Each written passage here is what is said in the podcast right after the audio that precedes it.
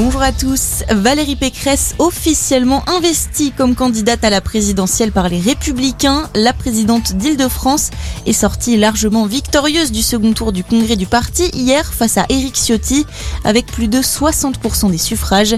C'est d'ailleurs sur les terres du député des Alpes-Maritimes que Valérie Pécresse entamera demain sa campagne. Lui va officiellement la lancer aujourd'hui.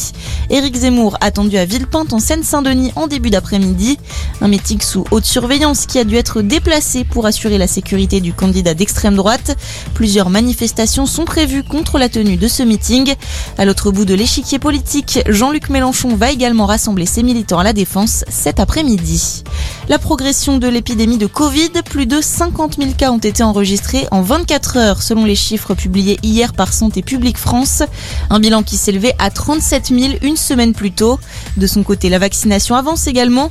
Le seuil des 10 millions de doses de rappel a été dépassé. La vaccination, justement, elle sera au programme d'un conseil de défense sanitaire prévu demain.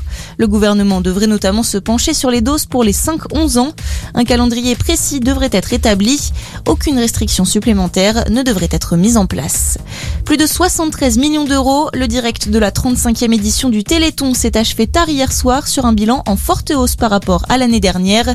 Vous pouvez encore faire un don au 3637 ou sur le site du Téléthon jusqu'à vendredi prochain. En football, le PSG champion d'automne, les Parisiens qui ont pourtant fait match nul hier soir contre Lens pour la 17e journée de Ligue 1.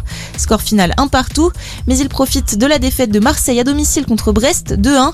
Lille de son côté s'est imposée contre 3 2-1. Et puis vigilance orange maintenue dans le sud-ouest, risque d'avalanche toujours important dans les Pyrénées-Atlantiques et les Hautes-Pyrénées, notamment sur les massifs du Pays Basque Asposo et de la Haute-Bigorre, ainsi que sur le massif Orloron. L'alerte est maintenue jusqu'à demain matin. Bonne journée à tous.